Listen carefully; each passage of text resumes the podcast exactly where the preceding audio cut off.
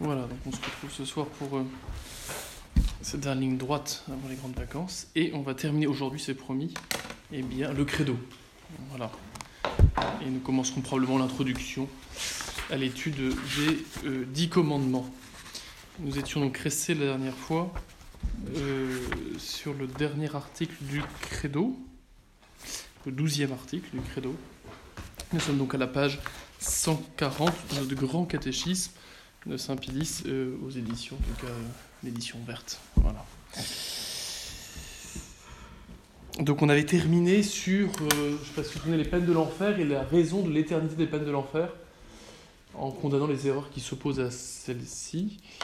Et on avait aussi insisté sur le fait qu'il n'y a pas de possibilité de retour en arrière après la mort, et que la mort, le fait de mourir appartenant en soi à la vie, c'est bien le dernier choix fait avec son âme et son corps qui détermine définitivement le sort de la personne qui meurt. Autrement dit, il n'y a pas d'état intermédiaire entre l'instant euh, où l'on est en vie, où l'âme est unie au corps, et l'instant où l'âme est séparée du corps.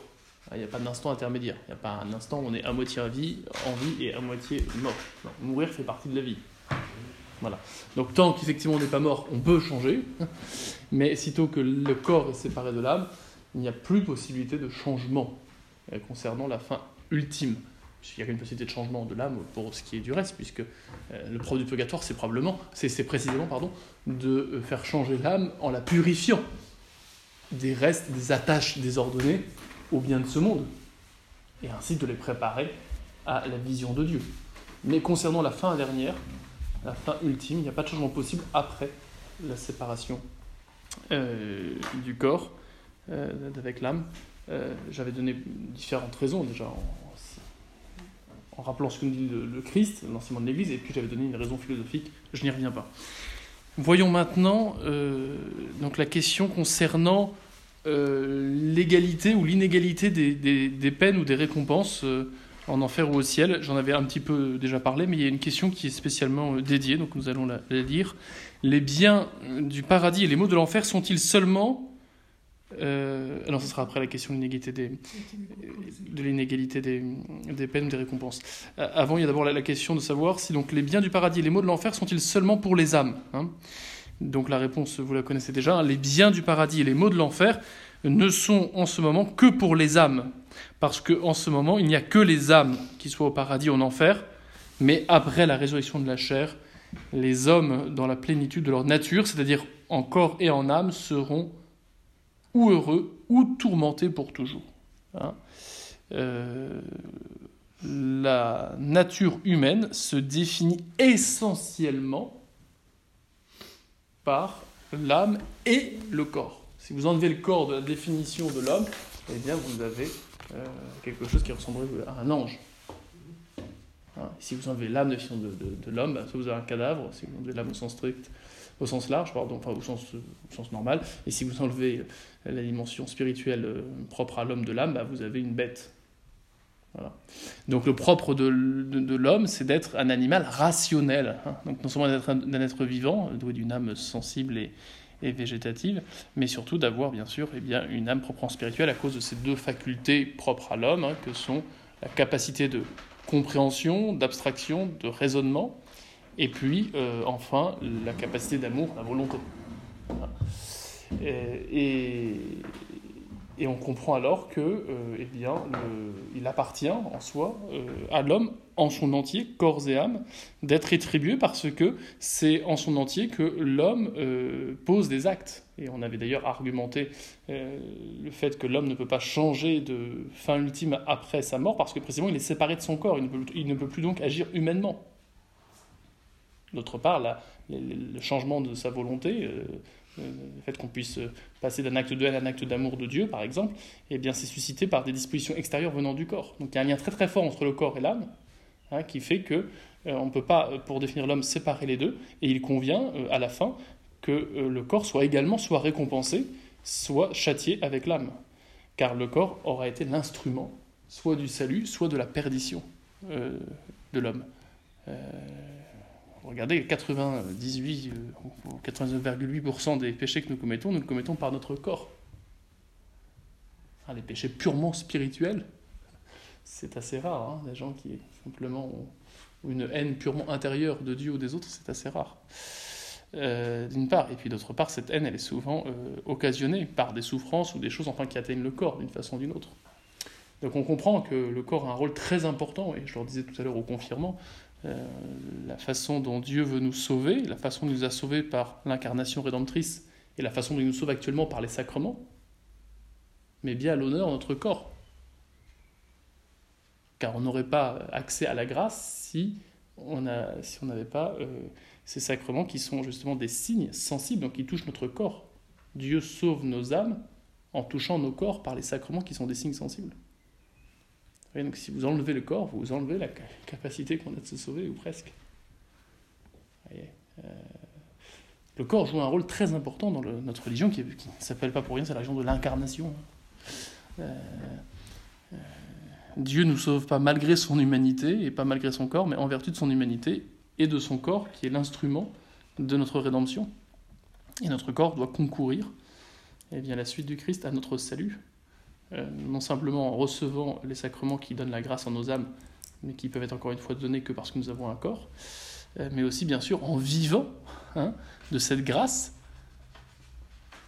âme et corps, parce que nos corps sont euh, civilisés, si je puis dire, dans leur, dans leur comportement, de par justement cette, cette obéissance à la raison, ou plutôt à la volonté, qui elle-même obéie à la raison, et, qui n'est possible, cette obéissance, cet ordre, cette subordination du corps à l'âme, du corps à l'esprit, elle n'est possible après le péché originel que par la grâce. Voyez? Et en ce sens, la grâce sanctifie aussi nos corps. Et la vertu laisse une empreinte sur le corps. Le regard des saints, c'est quelque chose qui est extraordinaire. Euh, le regard d'un moine qui a 70 monastiques, en général, ça dit quelque chose de Dieu, quoi. Euh, en tout cas de, la paix intérieure qui, qui, est là. Euh, le regard des saints, bon voilà, c'est, ça a souvent marqué les gens. Euh, donc il ne faut, faut, pas, séparer le, corps et l'âme dans notre conception de, l'humanité et de la vie chrétienne, c'est, c'est pas catholique.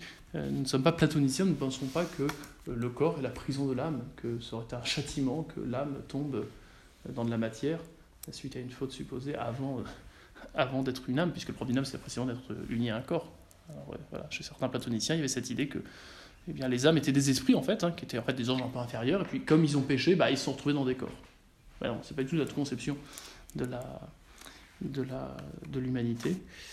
Euh, les hommes se distinguent de par leur nature des anges, et ça dès le départ, euh, bien avant toute idée de péché. Euh, même s'il est vrai que, bah, après le péché originel, c'est bien par notre corps que nos âmes sont pécheresses, hein, dans la mesure où c'est pas Dieu qui crée une âme pécheresse, Hein, c'est Dieu qui crée en l'âme, la mettant au contact du corps transmis par nos parents, eh bien, notre, âme se, devient impactée, devient entachée de ce, péché transmis par le, corps. Voilà. Euh, donc, il faut, dire qu'effectivement, euh, à, la, à la fin du monde, eh bien, il y aura euh, ce jugement euh, général, et avant le jugement général, il y aura la résurrection de la chair.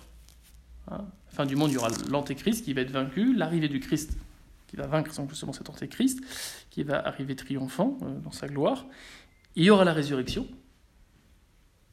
tant pour les bons que pour les méchants. Il y aura enfin le jugement général, et puis la fin des temps, proprement dite, où là le sort de toute âme est, fixé, le temps s'arrête, enfin notre temps s'arrête. Puis la fin du monde, et on distingue la fin des temps de la fin du monde, car euh, la fin du monde coïncidera avec une recréation de terre et de cieux nouveaux, comme dit l'Apocalypse en chapitre 21, verset 1, et comme l'annonce aussi Isaïe, euh, chapitre 65. Donc, euh, c'est pas pour rien que cette résurrection de la chair intervient justement avant le jugement général, parce que ce jugement général, il va, euh, euh, il va nous, nous manifester la justice et la miséricorde de Dieu, puisque ce jugement général, entre guillemets, va nous mettre au courant de tout le bien et de tout le mal qui a été fait par chacun, et de l'infinie justice et miséricorde de Dieu qui se sera manifesté pour chacun d'entre nous. Moi, j'en avais déjà un peu parlé. Et donc ce jugement général, il ne change rien au sort de notre âme. En revanche, il se comprend en raison de la gloire de Dieu bafouée par le péché des hommes, et dont nous voyons trop souvent les conséquences sans comprendre pourquoi Dieu le permet, et aussi se comprendre de par notre nature sociale et sociétale. L'homme, de par son corps, est appelé à vivre en société. Commencer par la société familiale. Hein. On ne se fait pas seul. On reçoit la vie de deux parents. Voilà. Et on ne peut pas survivre seul. Bon. Et une famille elle-même ne peut pas survivre sans d'autres familles. Euh, elle est en soi une société imparfaite. Donc tout ça pour dire qu'on comprend alors, de par la nature sociale et sociétale de l'humain, qu'il y a euh, des conséquences, enfin que toutes nos actions ont des conséquences soit positives, soit négatives. Voyez? Et ce qui nous permet d'agir sur les autres, en bien ou en mal, c'est intimement lié au fait que nous avons un corps. Comment je peux agir sur l'esprit de quelqu'un sans passer par l'expression sensible, sonore ou visuelle euh, de, ma pensée ou de ma volonté. Voyez Sans corps, on ne peut pas interagir, autrement dit, les uns les autres. Donc c'est pas hasard, si vous voulez, que cette résurrection des corps euh, précède euh, le jugement général, en plus de ce que j'ai dit sur le fait que bah, l'homme étant pas simplement une âme mais un corps, il faut qu'il soit inclus en son corps. Mais il y a aussi cette dimension, encore une fois, sociétale, euh, sociale qui justifie ce jugement général. Euh, donc, cette résurrection de la chair coïncidera pour chacun de nous avec soit un supplément de souffrance pour ceux qui sont damnés et qui avaient déjà leur âme en enfer, ils retrouveront un corps incandescent qui aura pour particularité de ne jamais se détruire et d'être toujours bah, souffrant. Voyez et puis, pour ceux qui sont au ciel, eh bien, euh, ce corps euh, sera une occasion euh, de joie et de bonheur supplémentaire. Ça fait partie de la béatitude accidentelle dont j'ai déjà parlé, des motifs, des motifs de joie ajoutés à celui de voir Dieu face à face. Et il y aura entre autres, parmi ces motifs supplémentaires, les motifs liés à notre corps qui auront quatre, quatre qualités. Euh, nous faisant ressembler au corps euh, du Christ ressuscité. Euh, l'impassibilité, hein, ce corps qu'on retrouvera, il ne fera plus jamais souffrir et il ne pourra jamais mourir. La subtilité, hein, notre corps sera absolument et parfaitement soumis à l'âme, il ne sera absolument pas une entrave à, notre volonté, comme ça peut être le cas aujourd'hui à cause de la fatigue, de la maladie, de telles mauvaises habitudes ou autres. Ce corps, il sera lumineux, il sera clair, corps des élus sera revêtu d'une splendeur lumineuse, dont on n'a pas le reflet probablement à la transfiguration. Et puis, euh, ce corps sera agile. Ce corps, autrement dit, pourra agir sans peine immédiatement. Il ne sera pas un obstacle, entre guillemets, au déplacement de l'âme, comme c'est le cas aujourd'hui. Voilà. Donc, impassible, subtil, clair ou lumineux et agile, tel sera le corps glorieux qui sera une occasion de joie supplémentaire, il y aura bien, pour les élus, euh, juste après le jugement général, et eh bien un bonheur en plus, même si bien sûr il est secondaire par rapport au fait de voir Dieu, et ça c'est possible dès maintenant pour celui qui meurt en état de grâce et qui a purifié tous ses péchés euh, et les a réparés soit sur terre, soit, soit au purgatoire. Euh, voilà ce qu'on peut dire. On, on tient d'où là les quatre caractéristiques du corps glorieux? Alors euh, là, j'ai repris ce que nous dit euh, Saint Thomas, la suite de Saint Paul, directement aux Corinthiens, chapitre 1, verset. Donc, lettre, première lettre aux Corinthiens, chapitre 1, verset 43-44. La résurrection des corps, c'est un dogme de foi. Hein. On la professe dans le credo. La propriété des corps que je viens d'énumérer, je ne suis pas sûr qu'elle soit directement euh, un dogme, mais elle est bien comme révélée, ben, notamment par Saint Paul, justement. Euh, mais ce qu'elle est présentée euh, comme euh, ce que, ce que, les propriétés de ces corps est, présenté explicitement par le magistère comme, comme, comme divinement révélé, je ne suis pas absolument certain. Les, symboles, symboles de foi se contentent d'affirmer cette foi en la résurrection des corps. Mais je ne pense pas qu'elle en dit plus. Bon, cela dit, le nombre de fois que le Christ fait l'analogie entre la tête et les membres pour dire que les membres, et ça Saint Paul reprend ça à son compte, euh, suivront la tête, euh, à partir du moment où on a les descriptions que font les apôtres du Christ transfiguré ou du Christ ressuscité, on a quand même une idée euh, objective et fondée de savoir ce que sera le corps des ressuscités. Bon, ça va sans dire, hein, ce corps sera dénué de toute infirmité, donc même ceux qui ont des lunettes, ils n'en auront plus, ou des sonotones, et puis on sera ressuscité dans un âge euh, le plus parfait, donc une trentaine d'années. Euh, ce ne sera pas l'âge de la, voilà, ce sera pas l'âge de la, de la, de la, comment dire, de la décrépitude, et ce ne sera pas non plus l'âge de l'enfance qui nous rend quand même très dépendants et aussi souffrants. Voilà. J'insiste aussi pour dire que cette, cette, cette, résurrection qui précédera ce supplément de joie pour les élus ou de souffrance pour les damnés, cette résurrection, elle n'a rien à voir avec la réincarnation. C'est important de bien, le, de bien le comprendre. La réincarnation, ça consisterait, et c'est une absurdité dans, dans les termes, ça consisterait à demeurer ce qu'on est tout en devenant tout à fait autre, et, et, jusqu'à changer de nature. Euh, cela n'a absolument pas de sens, euh, car tout changement suppose un sujet stable. Pour changer, il faut que je demeure ce que je suis, essentiellement. Autrement, je ne change pas, je suis détruit, il y a autre chose qui se fait. Mais, mais ce n'est plus un changement. En tout cas, un changement euh, euh, tel qu'un sujet peut en vivre en restant ce qu'il est. Donc la réincarnation, c'est en soi une absurdité euh, qui consiste à penser qu'on pourrait à la fois continuer à être ce qu'on était tout en étant tout à fait autre. C'est absurde. La résurrection, ça n'a rien à voir, c'est simplement réunir ce qui a été séparé par la mort. Hein, réunion de l'âme avec le corps. L'âme demeure la même, le corps ne sera pas numériquement identique, ça c'est vrai.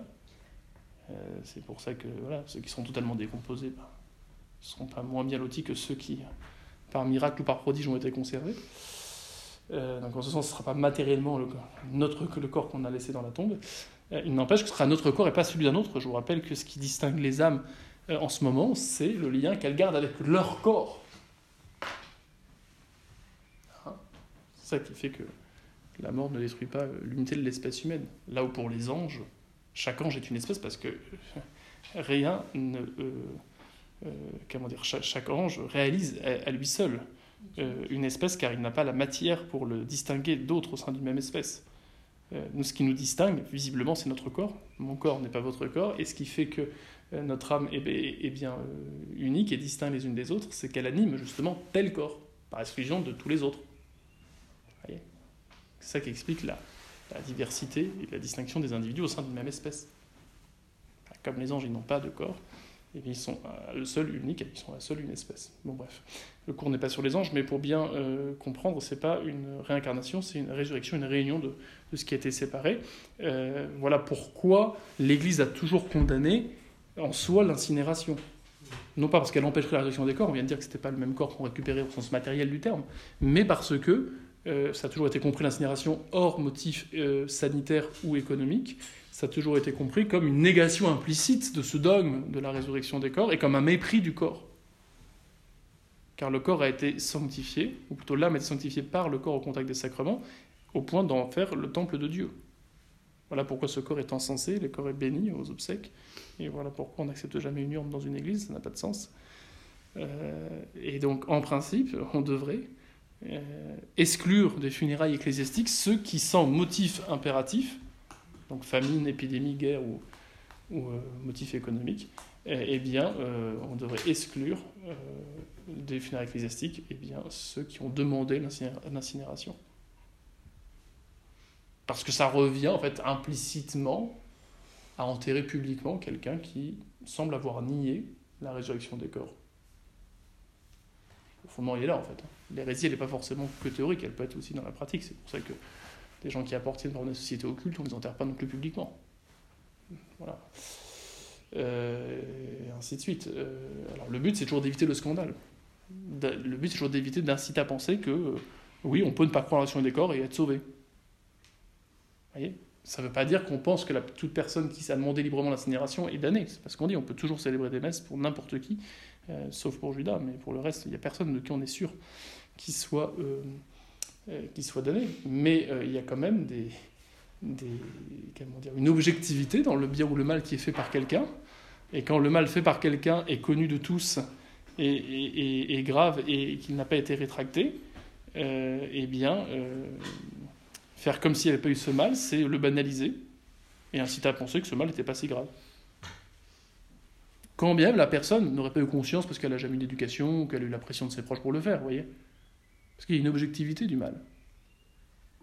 On ne juge pas de l'intention de la personne ou, de, encore une fois du sort de son âme, c'est pas la question.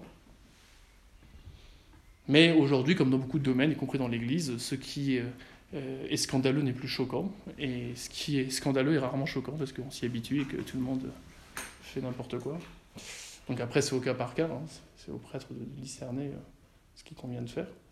Euh, on a exactement le même problème pour les suicidés. En soi, on ne devrait pas admettre au funérailles ecclésiastique des gens qui se suicident, qui sont suicidés. On en avait déjà parlé, je crois, je peux revenir, mais voilà, c'est pas pour autant qu'on pense que tous les suicides sont en enfer, c'est pas la question. Voilà, bon. Euh, cette question du scandale. Donc voilà, a un motif économique, c'est que la personne ou les proches n'ont pas le choix parce qu'ils n'ont pas l'argent de payer la, la, tombe, euh, qu'il n'y a personne pour. Voilà, que la fausse commune n'en veut pas ou que ça ne rend pas possible, bon, bah là, effectivement, on pourrait admettre. Mais c'est quand même rarement à ces extrémités que les gens en sont rendus hein, pour demander l'incinération. Aujourd'hui, c'est plutôt une mode, c'est plutôt l'envie de soi-disant pas, de pas enquiquiner les proches. Et puis, c'est, euh, et c'est l'héritage de ce, un peu de ce courant New Age qui nous vient des États-Unis, avec cette idée que euh, l'humain doit, doit retourner au, cosmos, à la matière informe dont il est issu. Donc, ouais, c'est en plus une négation, un plus direction des corps, c'est souvent une négation même de, de la vie de l'âme, après la survie de l'âme, euh, après la mort. Donc c'est gravissime. Alors est-ce que tous les gens qui après demandent ça en héritant de cette mode ont conscience? C'est pas sûr, c'est pour ça qu'il ne s'agit pas du tout de juger les gens. Mais en tout cas, il faut en faire prendre conscience et il faut tout faire pour faire changer la vie des proches qui voudraient se faire incinérer. Ils ne supportent pas la dégradation du corps. Voilà. Ils ne se rendent pas compte. C'est, c'est, ça peut être aussi une révolte contre, effectivement, euh, la, le châtiment euh, consécutif au péché. Et donc une volonté de, d'affirmer son moi contre la transcendance de Dieu, oui, oui effectivement. Mm. Et puis enfin, c'est une négation de la dimension incarnée de l'humain qui a besoin de lieux de mémoire hein, et de lieux de et qui a besoin de temps aussi. Euh, c'est bien fait si on n'enterre pas, euh, en principe en pays civilisé, dans l'heure quelqu'un qui est mort, c'est qu'on a besoin de, réaliser ce qui s'est passé et puis d'accompagner. Euh, vouloir par le feu en, en 10 minutes se détruire un corps, c'est quand même d'une violence inouïe et contre nature au sens. Oui. Voilà, le feu dont, on parle pour l'enfer, je ne vais pas y revenir, on en avait déjà un petit peu parlé, hein, mais c'est un feu qui commence à brûler euh, l'âme bien avant la réunion avec le corps, bien avant le gens général, mais c'est sûr que au moment de la réaction des corps, pour les damnés, le, feu aura quelque chose de très sensible hein, pour le coup. Mais un, feu à caractère particulier, parce qu'il ne détruira pas. Plutôt, en raison des corps, non pas glorieux, mais des corps ressuscités des damnés, ils ne pourront pas être détruits par ce feu. Donc ce sera la source toujours d'une souffrance terrible, ce corps euh, mais il ne pourra jamais, il n'y aura jamais l'espoir qu'il soit détruit. Donc c'est assez terrible. Les biens du paradis, on arrive donc à la question de l'inégalité des récompenses ou des peines dont je vous parlais. Les biens du paradis seront-ils euh, égaux pour les élus et les maux de l'enfer égaux pour les condamnés? Donc la réponse, vous la devinez, j'avais déjà dit qu'il n'y a pas de socialisme même au ciel. Euh, les biens du paradis pour les élus et les maux de l'enfer pour les damnés seront égaux dans leur substance et leur éternelle durée. Mais dans la mesure où le degré, ils seront plus grands ou moindres sont les mérites et les démérites de chacun. Donc dans leur substance, dans l'essentiel de ce que fait le, de ce qu'est le ciel ou de ce qu'est l'enfer, ce sera la même chose pour tous. Dans l'essentiel. C'est-à-dire que le ciel se définit essentiellement par la vision de Dieu face à face. Et ça, c'est la même chose pour tous ceux qui sont au ciel. Pareil, l'enfer se définit essentiellement par la privation ressentie comme peine de la vision de Dieu avec les peines du feu, la peine du feu, ou généralement la peine d'essence, euh, qui inclut aussi ce verre euh, qui ronge sans détruire, ce remords de la conscience. Bon, bah, ça c'est quelque chose de commun à tous les damnés. Cela étant, cela étant, quant à leur mesure à leur degré, comme le catéchisme, eh bien, ce ne sera pas la même chose pour tous. Euh, pour le ciel, la, joie que procure la vision de Dieu sera proportionnée à la lumière de gloire. Cette lumière de gloire qui nous permettra de voir Dieu tel qu'il est sera donnée en proportion de notre degré de charité, ou plutôt d'un degré de, oui, d'un degré de charité, de mérite à l'instant de la mort. Pour voir Dieu, il faut être Dieu. Ce qui fait que sans être Dieu, on pourra voir Dieu tel que Dieu se voit, c'est-à-dire directement, immédiatement, sans intermédiaire, sans le voir complètement, totalement comme lui-même se voit, parce que Dieu et Dieu ne, ne seront jamais Dieu. Mais ce qui fait que c'est possible, cette vision immédiate, intuitive de Dieu, c'est que euh, nous aurons cette lumière de gloire qui est en fait une participation à, à, la nature même de Dieu, nous permettant de le voir tel qu'il est. Cette lumière de gloire, elle prendra la place de la foi de notre intelligence. Mais cette lumière de gloire, elle est comme aussi comme pour la grâce, elle est une participation limitée hein, euh, de la nature divine. Dieu, il est infini et il peut se communiquer de façon plus ou moins importante à une âme. Ici-bas par la grâce, dans l'au-delà par la lumière de gloire. Et le degré de cette communication, elle se prend du degré de nos mérites. Ce degré de nos mérites, il se prend de deux choses. Du capital de départ, on n'a pas tous reçu les mêmes grâces, et pas, tous autant. La Sainte Vierge a reçu plus de grâces que tous les saints réunis, anges et humains. À la base, on n'a pas tous le même capital, on n'a pas tous les mêmes talents. Et puis après, ce degré de mérite ultime à l'instant de la mort, qui détermine le degré de lumière de gloire et donc de vision et donc de joie, eh bien, il se prend de la coopération à la grâce que Dieu nous a donnée ici-bas. Donc il faut tenir à la fois que eh, quelqu'un qui n'a pas loupé une seule des grâces, deux personnes qui n'auraient jamais refusé aucune grâce, n'auront pas forcément le même degré de lumière de gloire et la même joie au ciel parce qu'ils n'ont pas tous forcément reçu les mêmes grâces. En revanche, une personne qui a reçu moins de grâces mais qui a correspondu à toutes les grâces ou a beaucoup de grâce, et une personne qui a reçu plus de grâce mais qui n'y a pas correspondu ou très peu, bah, elle aura un degré de gloire inférieur à celui qui avait reçu moins de grâce au départ mais qui n'en a gaspillé aucune. Vous voyez ce que je veux dire? Donc il faut vraiment tenir les deux. Le capital de grâce de départ, mais aussi la coopération aux grâces. Et c'est en ce sens que il y a, même la justice qui s'exerce dans cette rétribution au ciel. Car il y a, une, il y a même une idée de proportion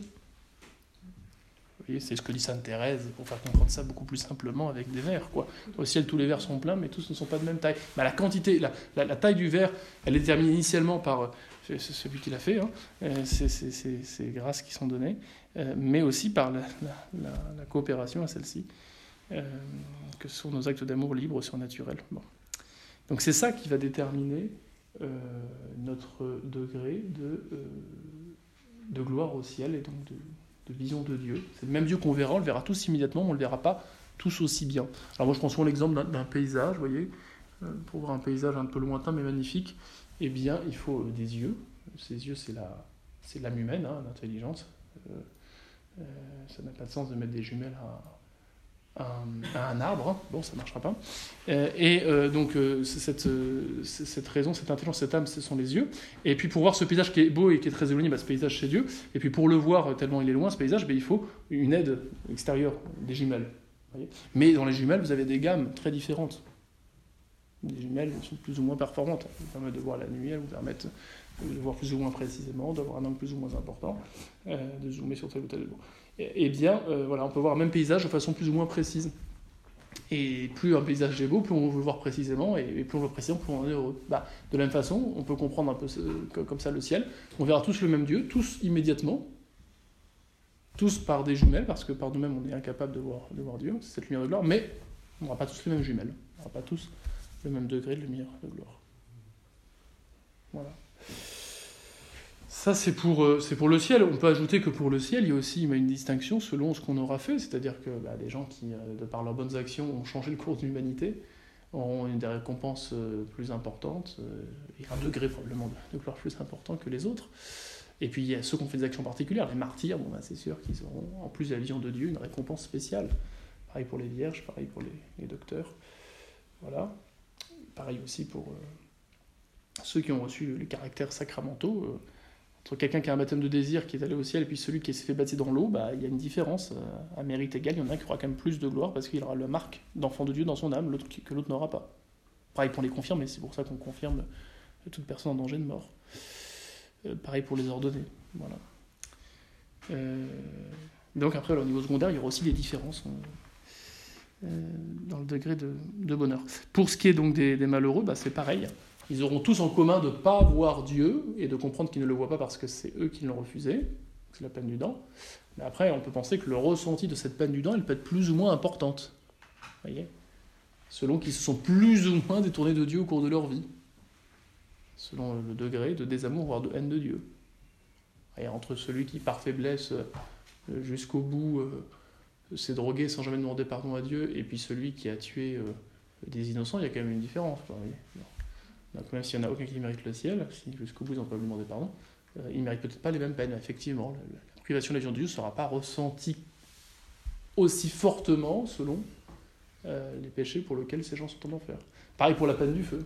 On sait que la peine du feu ne sera pas infligée de la même façon selon les péchés qui ont été commis. Et puis il y a la peine d'essence qui in- inclut d'autres peines, hein, euh, selon notamment les vices. Ça, on revoit très clairement sur les tympans de cathédrale. Euh, bon, ben voilà, en fonction des vices hein, qui auront causé la damnation de la personne, ben, il y aura des peines, je vais dire, adaptées. Quoi. Voilà. Mais je vous rappelle que même en enfer, la miséricorde s'exerce, puisque, comme le dit saint Thomas, euh, les damnés ne subissent pas tout ce qu'ils devraient subir en stricte justice. Peut-être que ça serait bien, s'il vous plaît, d'aller. Merci beaucoup. Et donc, il y a bien aussi vous voyez, un degré de démérite. Hein, ce degré de démérite, euh, eh il se prend de la répétition euh, du refus de la grâce et de l'intensité selon laquelle on va haïr Dieu ou en tout cas préférer autre chose.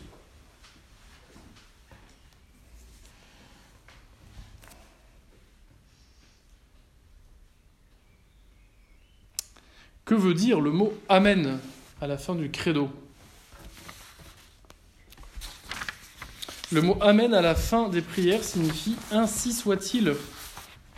À la fin du credo, il signifie Il en est ainsi.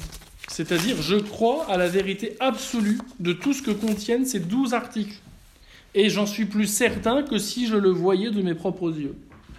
Bon, c'est très fort. Le, mot Amen, c'est à la fois une adhésion, une ratification,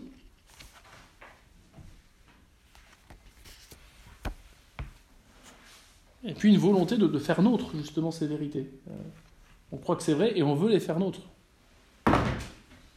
Vous voyez, euh, il est ce, mot qu'on retrouve euh, plusieurs fois dans l'Ancien Testament, déjà en conclusion de, prière. hein. Eh bien, c'est celui qui va euh, clore le Nouveau Testament, le dernier mot de l'Apocalypse. Vous voyez, c'est à la fois une, une profession de foi, mais c'est aussi, c'est aussi un, souhait que tout le monde professe cette foi. Que la grâce du Seigneur soit avec vous tous. Amen, dit l'écrivain sacré dans l'Apocalypse.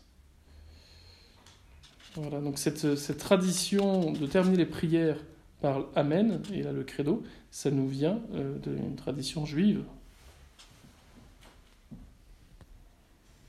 Nous faisons reconnaître eh bien, la vérité de ce que nous professons. Et nous faisons souhaiter que tout le monde ratifie cette révélation résumée dans, euh, dans ce symbole des apôtres.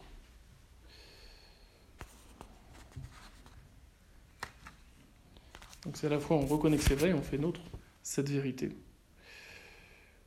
Vous voyez, le Christ euh, est présenté dans l'Apocalypse comme l'Amen, le témoin fidèle et vrai. Chapitre 3, verset 14. L'Amen de Dieu. Voilà euh, pour ce qui est du credo. Euh, dernière chose, euh, ça on, revient sur la boucle est bouclée, on revient sur ce qu'on avait dit au tout début sur la foi. hein. Quand on dit qu'on doit on croire ces douze articles en en étant plus certain que si on les voyait de ses propres yeux, c'est bien pour dire que la foi, de par son motif surnaturel, qui est l'autorité même de Dieu se révélant, eh bien, nous rend bien plus certains que pour toute autre connaissance, même de choses bien plus simples à comprendre. Bien sûr que de par, de par la, complexité de ce que euh, nous révèle Dieu de lui-même, spontanément, on pourrait tenter de dire qu'on est moins certain que euh, l'étude d'une pomme qu'on peut découper. Bon, euh, parce que c'est plus simple d'analyser une pomme qu'on voit sous les yeux que de comprendre ce que Dieu nous dit de lui-même. Mais considéré du point de vue du motif de notre adhésion, non pas de notre compréhension, mais de notre adhésion à ce qui est enseigné par Dieu, bah, c'est bien supérieur car on croit Dieu en raison de Dieu lui-même, en raison de son autorité, quand bien même effectivement ce qu'il nous dit, on ne le comprend pas forcément mieux et même sûrement moins bien que euh, ce qu'on pourrait euh, dire euh, de quelqu'un qu'on verrait ou d'une pomme ou de je ne sais trop quoi. Parce que même quand je vois euh, une pomme que j'analyse ou que je vois quelqu'un, bah, mes sens peuvent me tromper. Et puis je peux faire des, erreurs d'analyse, des erreurs d'induction, des erreurs de, de raisonnement. Voyez. Alors que dans ce que me dit Dieu, Euh, il n'y a aucune erreur possible de sa part, car euh, étant absolument intelligent, il ne peut pas faire d'erreur, et il n'y a pas non plus de mensonge possible puisqu'il est absolument bon. Et en ce sens, quand même, je ne comprends pas tout ce qu'il me dit, ou plutôt que je ne comprends pas complètement tout ce qu'il me dit, eh bien j'en suis absolument certain. Car le motif divin est supérieur même à mon petit raisonnement ou, ou mes sens lorsque j'analyse et que je vois une pomme. Voilà ce qu'on peut dire. Est-ce qu'il y a des questions?